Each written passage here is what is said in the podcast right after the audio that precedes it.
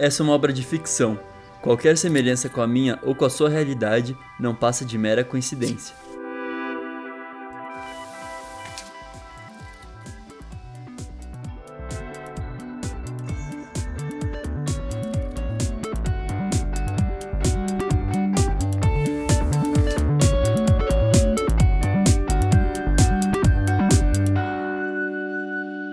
Minha Playlist Infinita, por Jean Vitor Chican. Bem-vindos a mais um episódio do Minha Playlist Infinita. Se você está ouvindo é, essa segunda temporada, você deve estar tá sabendo que a gente está agora conhecendo um pouco mais sobre a história do Pedro. Na carta passada, na música Starving, ele contou um pouquinho pra gente sobre a parte feliz desse relacionamento. Ele disse que agora as coisas iam começar a ficar um pouquinho mais tristes. Então a música desse episódio é Mr. Brightside do The Killers. Então eu tô bem animado para entender o que vai acontecer. Não animado de feliz, porque eu não tô feliz para uma coisa triste, mas é uma música que fala sobre dor e traição e enfim, muitos sentimentos acontecendo. Então, eu vou ler a carta para vocês agora.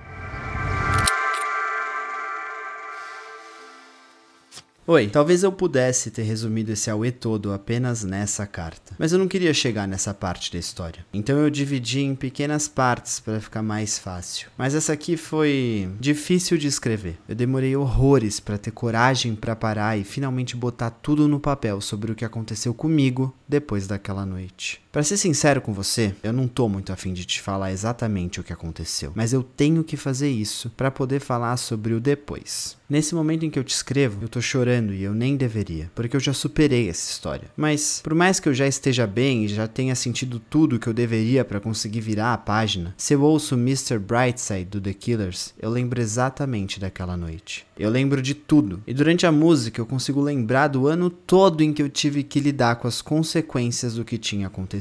Às vezes eu lembro com carinho e respeito ao meu processo. Às vezes eu lembro com dor. E foi por isso que eu demorei. Eu espero que você consiga entender entender. Tem uma coisa que eu queria falar. Por mais que eu diga sempre que eu lembro de tudo, é uma lembrança estranha, embaçada. Como se o meu cérebro tivesse dividido em dois exércitos inimigos, um lutando para apagar e o outro para manter tudo vivo nos mínimos detalhes. E eu aqui, louquíssimo, tentando viver. A história é a seguinte: naquela semana ia rolar uma festa diferente na faculdade. Dessa vez ia ser de rock ia ter um show do NX0 e umas outras bandas cover, e isso era bem comum. Então eu tava bem animado para ir. Como eu te falei na carta passada, parecia que apesar da minha vida tá um caos, a entrada do Pedro nela tava tornando a vida mais fácil e mais leve. E essa festa era um sinal disso. Eu tava bem otimista com o meu intercâmbio, com o fim do semestre, e olha só, pela primeira vez ia ter um evento com todos os meus amigos com as músicas que eu mais gosto. Eu só sentia falta da Luísa. O Pedro acabou indo com um grupo de amigos na festa e eu fui com outro. E tudo bem. Eu sabia que a gente não podia ficar junto em público. E apesar de o Pedro ter pedido para ninguém ficar sabendo, eu tinha contado tudo pro Diogo e pra Mariana, afinal eles precisavam de uma boa justificativa para eu faltar nos trabalhos em grupo. No começo a gente encontrou o Pedro, mas ele logo foi para longe com os meninos amigos dele. Beleza, né? Eu só esperava que a gente se encontrasse no final pra gente ir embora juntos. E eu já me perdi no personagem, né? Eu falei que eu não ia contar nada, mas já tô aqui contando tudo. A noite tava lá rolando, tava tocando CPM 22, Skank, umas bandinhas indie de vez em quando, até que o Diogo veio até mim com um olhar tenso. Você viu o Pedro? Você conversou com ele? E eu disse que sim, que quando ele chegou na festa ele falou comigo. E o Diogo fez uma cara meio amarela, disse que tudo bem. Eu continuei lá, me divertindo, bebendo, como nunca antes, né? Afinal, como era bom estar tá em paz com a vida, né? Qual a chance da faculdade coxinha fazer uma festa do jeitinho que eu gosto? E no meio disso, o Pedro veio. Ele me deu um abraço e dançou um pouquinho ali comigo e com os meus amigos.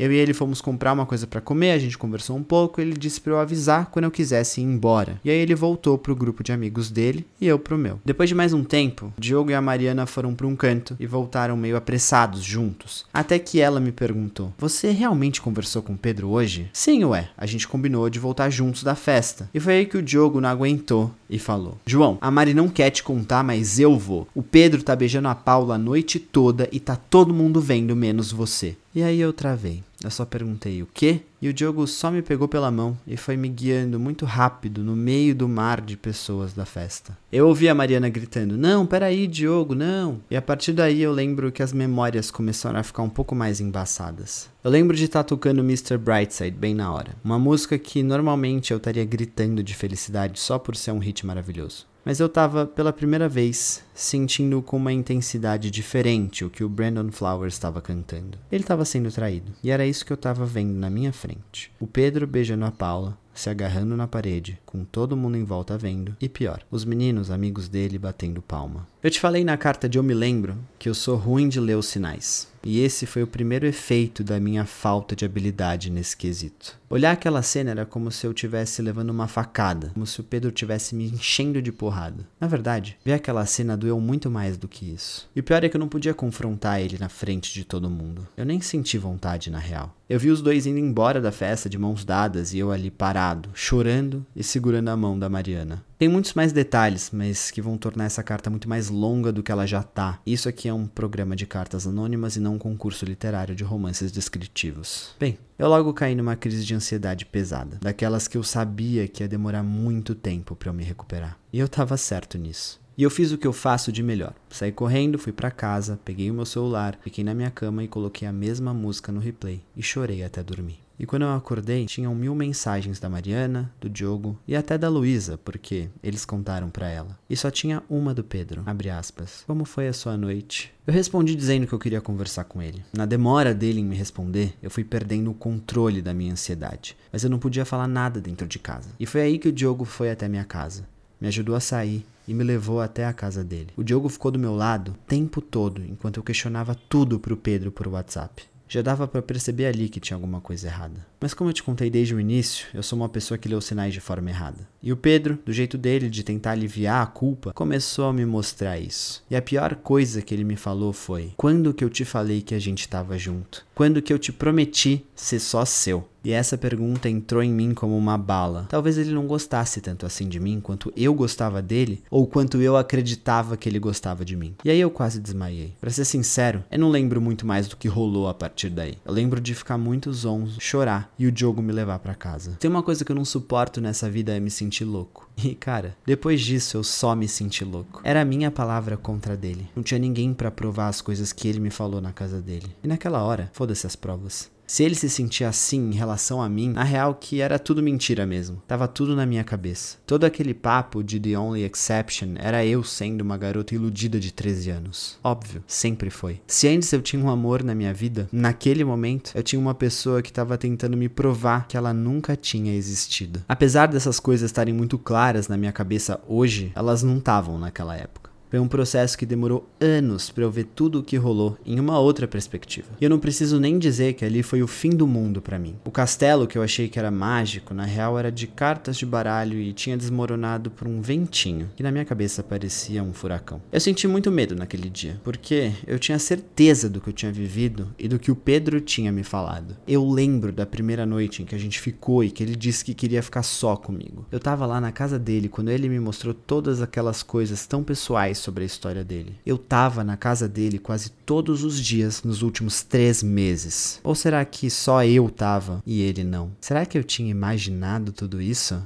claro que não. Ou Talvez sim. Esse talvez sim me fazia tremer, me fazia chorar, beber e, obviamente, não dormi naquela noite e em várias outras a seguir. Esse talvez sim me fazia querer vomitar de tão triste. Foi uma sensação de desespero tão grande que eu queria correr e fugir, mas nada fazia essa dúvida sair da minha cabeça. Será que eu tinha imaginado tudo? E aí veio ansiedade, etc, etc. Outra coisa que essa dúvida gerou na minha cabeça foi uma repulsa, um medo do Pedro. Ver ele me fazia tremer. Se tudo o que a gente tinha vivido era uma mentira, então por que que o Pedro ainda existia? Por que que ele aparecia do nada para me assombrar e fazer eu me questionar se o que a gente tinha vivido era real ou não? Eu sei que a ansiedade gera uns medos irracionais na gente mesmo. E no meio disso tudo, eu tinha um intercâmbio marcado. Em menos de 10 dias do ocorrido, eu tava embarcando para Holanda. Ótimo, né? Eu não tinha como resolver aquela situação para mim naquele momento, porque pelo Pedro já parecia estar tá mais resolvido, né? Então eu combinei com ele que a gente ia conversar quando eu voltasse, o que me deixava bem apavorado, mas eu tive que engolir o choro e embarcar. Enfim, eu lembro um pouco disso quando eu ouço Mr. Brightside e eu vejo o quanto que eu apostava as minhas fichas nesse relacionamento. Eu lembro da cena do Pedro beijando a Paula. E, sei lá, eu gostava muito dessa música, mas em nenhum momento eu tinha sentido ela de verdade. Eu nem sabia que ela ia ficar marcada para sempre na minha vida. A partir daquele dia da festa, eu consegui sentir de uma forma muito pessoal tudo que ela transmitia. E eu nem estava ligado no que estava para vir a acontecer ainda.